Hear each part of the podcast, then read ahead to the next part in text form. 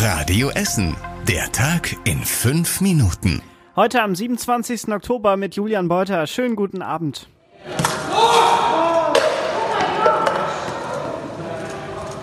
Security. Ihr kennt vielleicht diese Videos der Angriffe. Irgendwelche Klimaschützer in Anführungszeichen bewerfen berühmte Kunstwerke mit Tomatensuppe, Kartoffelbrei oder so und kleben sich dann auch gleich selbst an der Wand daneben fest. Das Volkwang-Museum bei uns in Rüttenscheid schaut mit Sorge auf diese Attacken. Sie schreiben uns, wir fühlen uns dem Erhalt der Pflege und der Sicherheit der uns anvertrauten Objekte verpflichtet. Das sagt uns Museumsdirektor Peter Gorschlüter. Am Museum Volkwang gibt es bereits Sicherheitsvorkehrungen. Wie die genau aussehen, behält das Museum aber für sich, ist klar. Dann wüssten es ja auch die Angreifer. Einige Kunstwerke hat das Museum aber offenbar als besonders gefährdet eingestuft. Unabhängig von den Vorfällen spiele der Klimaschutz am Museum Volkwang in Rüttenscheid aber eine wichtige Rolle, heißt es.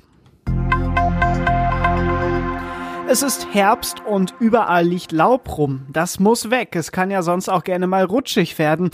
Die Essener Entsorgungsbetriebe kümmern sich gerade wieder darum. Im letzten Jahr haben sie insgesamt 5000 Tonnen Blätter eingesammelt. Das sind 5 Millionen Kilogramm. Mein Gott, eine ganze Menge Laub.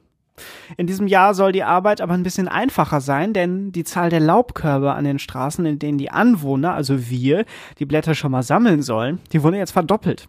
Nach dem erfolgreichen Test im letzten Jahr stehen jetzt 1800 von diesen Körben an Essens Straßen in der ganzen Stadt verteilt und wenn die Körbe voll sind, dann kommt die EBE e mit ihren großen Saugwagen und machen sie wieder leer. Durch die Laubkörbe fliegen vor allem bei Wind auch weniger Blätter durch Essens Straßen. Wir waren schon mal in einer Kita beim Gemüseernten dabei. Da, Rudi. Siehst du das Rote da? Das ist Rudi. Radieschen. Oh, ja, die Stadt will jetzt in drei Jahren für 100 Kitas und Grundschulen bei uns in Essen eigene Gärten haben. So können die Kinder dann lernen, wie man das Gemüse selbst anbaut, erntet und isst. Schon jetzt haben rund 40 städtische Kitas eigene Hochbeete. Andere arbeiten mit Kleingärtnern zusammen. Und die Stadt will in den nächsten Jahren jeweils rund 25 Schulen und Kitas unterstützen. Und sie sollen dann entweder Kooperationen mit Kleingärten eingehen oder selber Hochbeete anlegen. Hochbeete eignen sich am besten für Kitas und Schulen, weil der Platz dort meist begrenzt ist.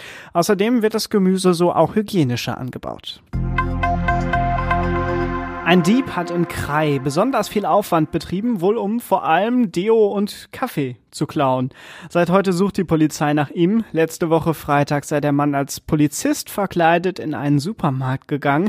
Da habe er dann die Mitarbeiterinnen über das Sicherheitskonzept des Ladens ausgefragt.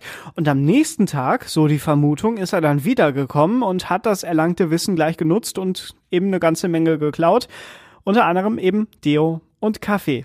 Davon geht die Polizei aus, weil genau dieses abgefragte Wissen, was er am Tag zuvor abgefragt hat, bei diesem Diebstahl benutzt wurde. Sie sucht jetzt Zeugen. Eine Täterbeschreibung haben wir euch auf radioessen.de hochgeladen.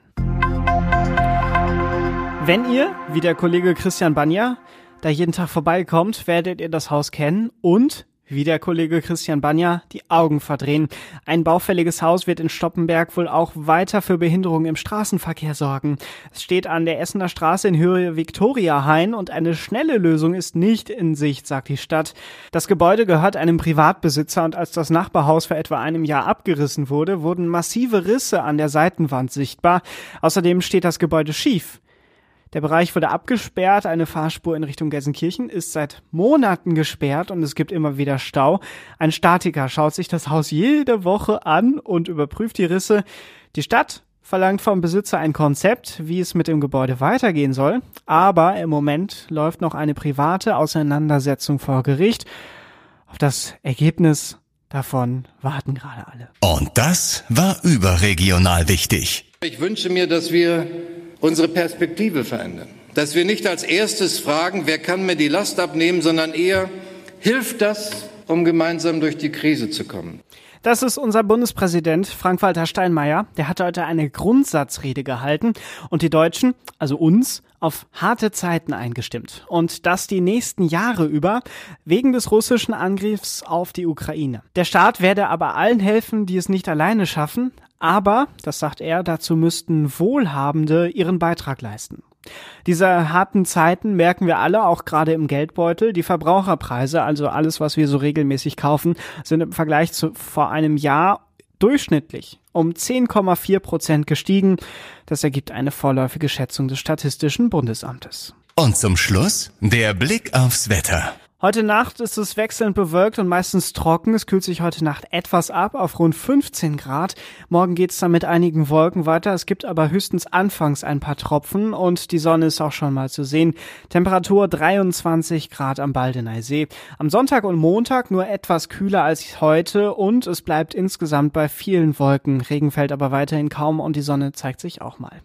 Das war's mit den aktuellen Nachrichten von heute. Einen schönen Abend euch. Das war der Tag in fünf Minuten. Diesen und alle weiteren Radio Essen Podcasts findet ihr auf radioessen.de und überall da, wo es Podcasts gibt.